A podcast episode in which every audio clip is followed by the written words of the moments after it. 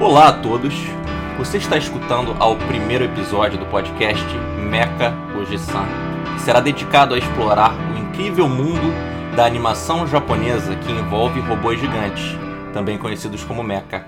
Aqui quem tá falando é o Ricardo e eu tô aqui mais para confundir do que para explicar. Deixa o tom para guiar vocês, sem problema nenhum.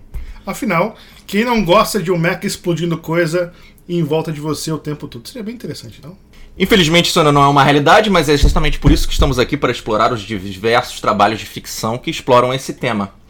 Ao longo dessa jornada, nós iremos convidar várias pessoas a compartilhar este caminhar conosco e dar suas opiniões, suas sentenças, suas análises acerca do gênero. Comecemos então pela palavra que dá nome ao gênero em questão, meca, de mecânico. Interessante se for pensar nisso, porque a, a, palavra foi primeiramente usada lá do, do japonês, justamente para ser mecha, como você falou, uma coisa mecânica, vindo do inglês mechanical. Mas o que eu acho bem interessante é todo japonês tem uma tara, não sei porquê, com coisa em alemão. Então, para mim, não faz o menor sentido uh, uh, isso ter vindo do inglês. É até, até interessante ver, porque se você for olhar bem, a, a palavra em alemão é mechanisch, né? Então, até que, até que combina. Mas é, eu acho que a gente precisava definir um pouquinho esse gênero. Então, o que, que você acha que classifica o mecha como mecha? Você acha que todo robô tem que ser um robô gigante? Não necessariamente. Eu acho que existe uma série de fatores que, que devemos levar em consideração quando classificando o gênero. Para mim, fica claro que o protagonista deve ter algum tipo de controle ou comando sobre um apetrecho, um objeto, um, um, algum tipo de máquina estritamente mecânica, hum. sem nenhum tipo de aparato biológico. Do contrário, seria um, um androide ou uma bioarma ou algo dessa maneira. E que o uso desses apetrechos, desses Gundams, desses Pat Labors, desses robôs, desses Evangelion, seja algo que leve a história adiante. Né? É interessante, porque eu também concordo com isso. Que pra mim não pode ter, por exemplo, um, cérebro biológico dentro. E para mim não importa que seja um cérebro de um ser humano, um cérebro de um cachorro, de um gato, de um cavalo.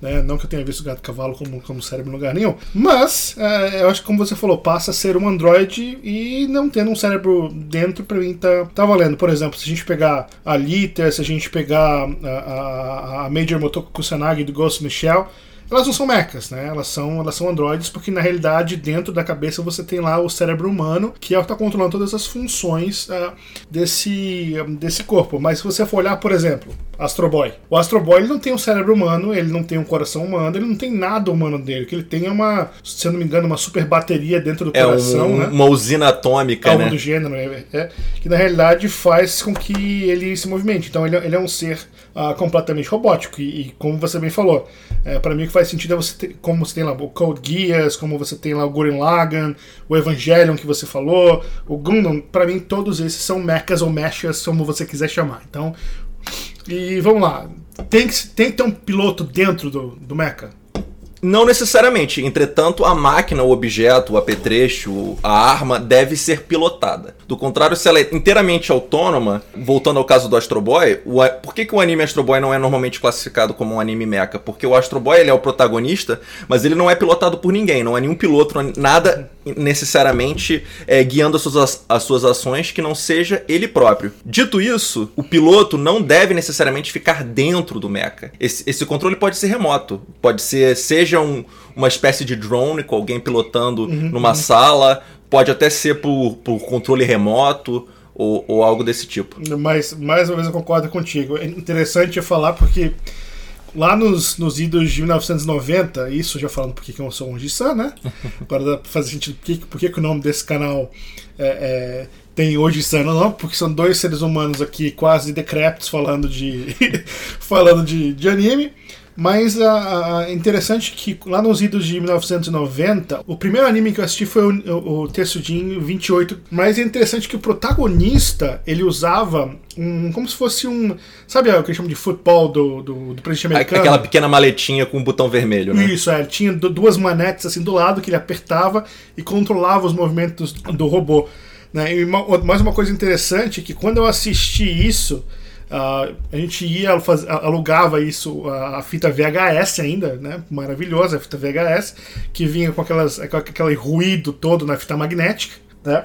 E além de tudo, o nome do protagonista era, era Shotaro eh, Kaneda, se eu não me engano, e foi traduzido para o português como Ricardo. Então, no final das contas, por isso que eu, eu, eu me identificava com isso, eu gostava de assistir esse livro, porque o nome do protagonista era Ricardo. E mais uma curiosidade é o fato de que a tradução não era feita do japonês. A tradução era feita do espanhol. Então a gente já pegava essas traduções de nomes vindas do, do anime em espanhol. É um jogo de telefone, porque a tradução ficava cada vez é, mais imprecisa. Só piorava, o negócio só piorava. E, e, esse conceito de robô gigante ou de, de aparatos, artefatos sendo controlado por humanos é, artificiais é algo, inclusive, que tem vasta história, vastos antecedentes na mitologia e na história humana. Falando, por exemplo, do, do livro mais lido e mais divulgado no mundo, a Bíblia, é, existe o conceito judaico dos golems, né, que são criaturas que são montadas, feitas de diversas partes, né?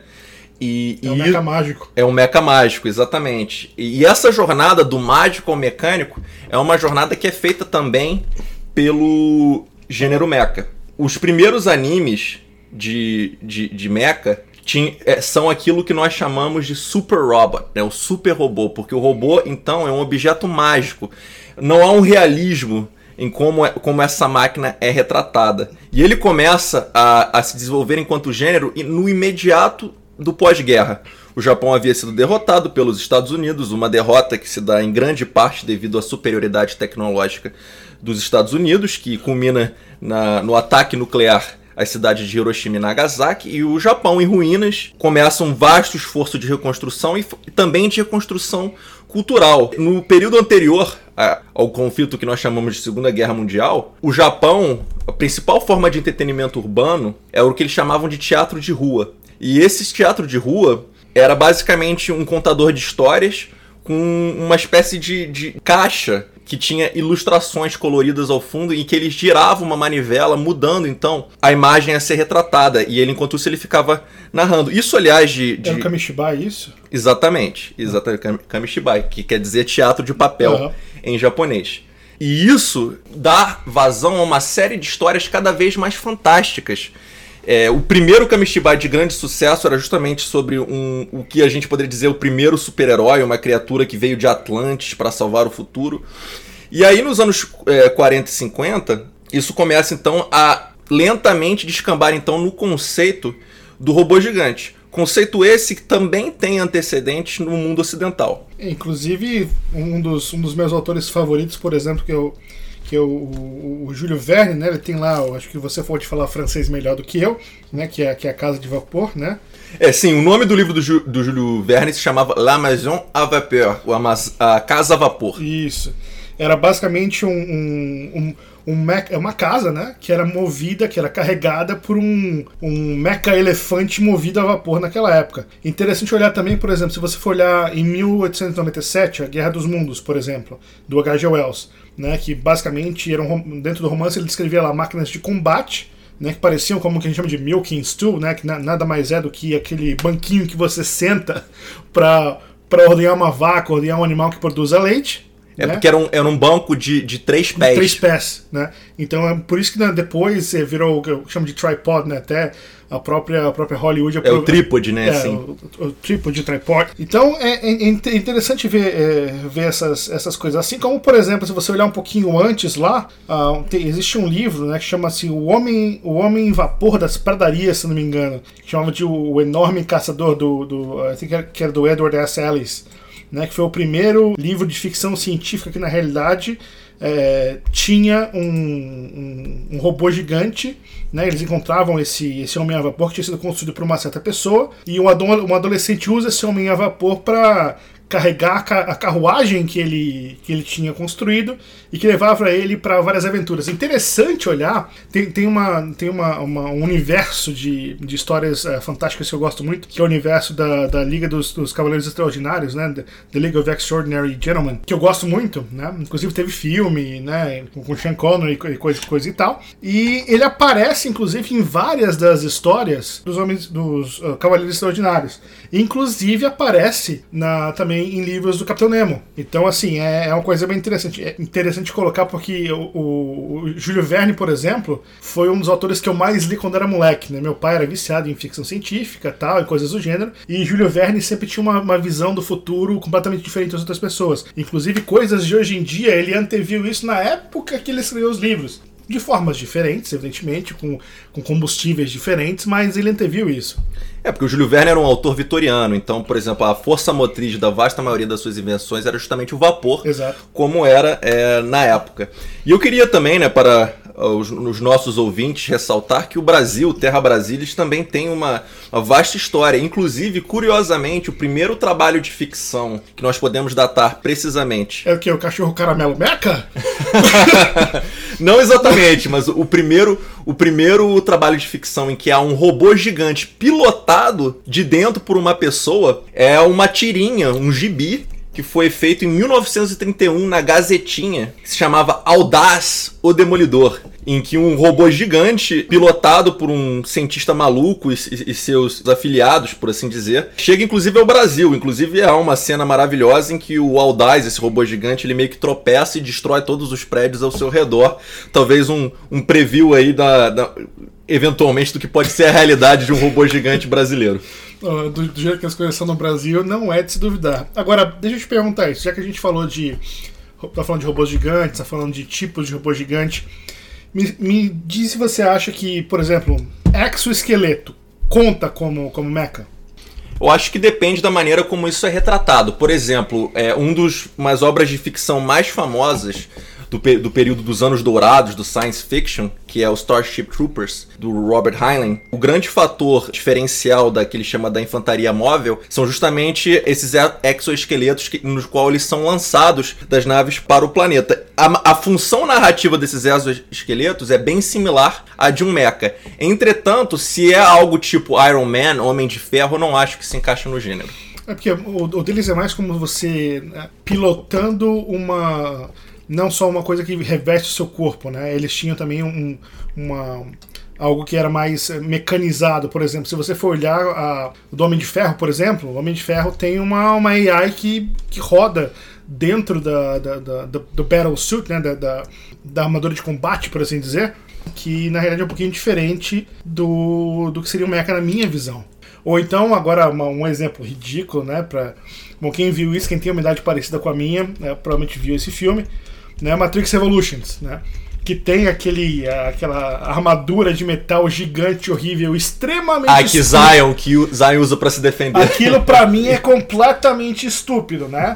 que na realidade você podia ter o que a gente chama daquelas uh, armas centralizadas num ponto e atirando, ao invés de você ter um monte de cara morrendo enquanto, enquanto numa, numa, numa armadura completamente aberta. Né? Mesma coisa se você for, por exemplo, lá em Pandora, no filme do James Cameron, né, no Avatar, que você tem aquele monte de, de battlesuit, né? Desculpem usar, usar o termo em inglês, mas é o que vem na minha cabeça agora, até peço desculpas. Mas uh, você tem um monte dessas, dessas unidades que na realidade o cara entra dentro e fica ali combatendo. Né? Então aquilo não, na realidade não, não é um mecha, é um, um exoesqueleto que o cara está utilizando, na minha, na minha humilde opinião, vocês podem discordar, né? Mas uh, para mim aquilo não é um mecha, aquilo ali é um, é um, é um battle suit, né? É uma armadura de combate. É, é visto como um equipamento e não como um, um apetrecho, um, um, objeto próprio, com algum, com algum tipo de autonomia e ou personalidade definida. Voltando então, como estávamos falando, ao desenvolvimento do mecha como gênero, em 1972, Gonagai, que é um dos grandes mangakas, criadores desenhistas de mangá do Japão, ele define aquilo que é o Super, super Robot, como a gente falou, o super robô, com a sua obra Mazinger Z, que é talvez o, o trabalho pioneiro nesse gênero do super robô, que é o robô mágico. E o, o Mazinger Z, ele inclusive ele estabelece várias convenções de gênero que mais tarde são continuadas por trabalhos uh, posteriores. E importante também ressaltar que é, no Mazinger você tem um robô gigante esse robô gigante, ele é mágico no sentido de que ele foi criado por uma tecnologia que não é, não é revelada, não é vista como dominada pelo presente no anime. Também é um piloto e esse piloto tem personalidade. Novamente, isso é outra coisa, outra convenção do gênero. Os pilotos nos animes de mecha em geral são personagens bem definidos e a maneira como eles usam mecha é definido também pelos seus traços de personalidade. Uhum, uhum. E depois do Mazinger, então, nós chegamos ao talvez que seja o anime que define o gênero gênero do Real Robot. Porque no universo da obra de ficção, o robô não é definido como mágico. Ele claramente foi fabricado por um, um, um império, uma entidade um, uma força militar usando tecnologia que é disponível e, e é explicável dentro do universo da obra. E este trabalho é justamente Mobile Suit Gundam. Agora, pergunta para você, já que a gente está falando aqui de algo que é fabricado, algo que é um pouco antropomorfizado também. Uhum. A minha pergunta é: tem que ser humanoide? Não necessariamente. É, eu, há vários trabalhos, inclusive trabalhos, por exemplo, como Pet Labor, que é um anime Real Robot dos anos 80, muito popular no Brasil. Talvez nossos ouvintes mais jovens não tiveram a oportunidade de assisti-lo. Deviam assistir, cara. Sim, é muito bom. É absolutamente maravilhoso. E inclusive com uma dublagem brasileira de excelente qualidade. Mas, enfim, voltando ao, ao que nós estávamos falando, o Pet Labor, por exemplo, os personagens principais pilotam um robô humanoide, que é o Ingram. Entretanto, ao longo da obra, vários mecanoides em formatos de aranha ou em formatos de até de tanque praticamente são introduzidos. Então não acho necessariamente que o robô tem que ser humanoide. Dito isso, a vasta maioria dos robôs no gênero são de fato de caráter humanoide, como é o caso de Gundam. É, eu acho que justamente para você poder é, dar um pouco mais de, vamos dizer assim, associação entre as uh, relacionamento, associação entre as pessoas e os robôs, né, para tentar enxergar um pouquinho o robô enquanto um, um, ser vivo que não é na realidade, é, eles fazem isso. Uh, na, na, minha concepção existe uma, uma grande associação, como você falou, com uma, com uma forma humana. Mas se a gente olhar, por exemplo, Ghost in the Shells, é, você vai ter lá os mecha tanks, né, o Futicoma, o Tachikoma e o Ticoma, né, os nomes. E é, sem contar os tanques, isso foi representado até nos no, no filme que muita gente não gosta, mas eu adoro. Mas como, é como você falou, Gundam na realidade foi a, a, o que definiu o gênero, o que solidificou o gênero mecha como sendo o que é hoje e dando, e dando efetivamente essa abertura de caminho para que outros viessem depois dele. Então o primeiro trabalho que nós vamos cobrir aqui no podcast é justamente Mobile Suit Gundam, de 1979 como o Tom falou, então no próximo episódio a gente vai falar um pouquinho mais sobre o o Gundam 0079. E eu acho que pro assunto de hoje é isso. A gente espera que vocês tenham gostado. Não esqueçam aí de nos seguir nas redes sociais para saber quando teremos novos episódios, já que a gente está fazendo aí essa primeira interação. Eles estamos assistindo aí o melhor dia para postar os novos vídeos. Então, vai lá, segue a gente nas redes sociais, o arroba se escreve M-E-C-H-A-O-J-I-S-A-N. Lembrando que também estamos disponíveis no SoundCloud. Um grande abraço a todos. Espero mais uma vez que vocês tenham gostado. Fiquem bem e até a próxima.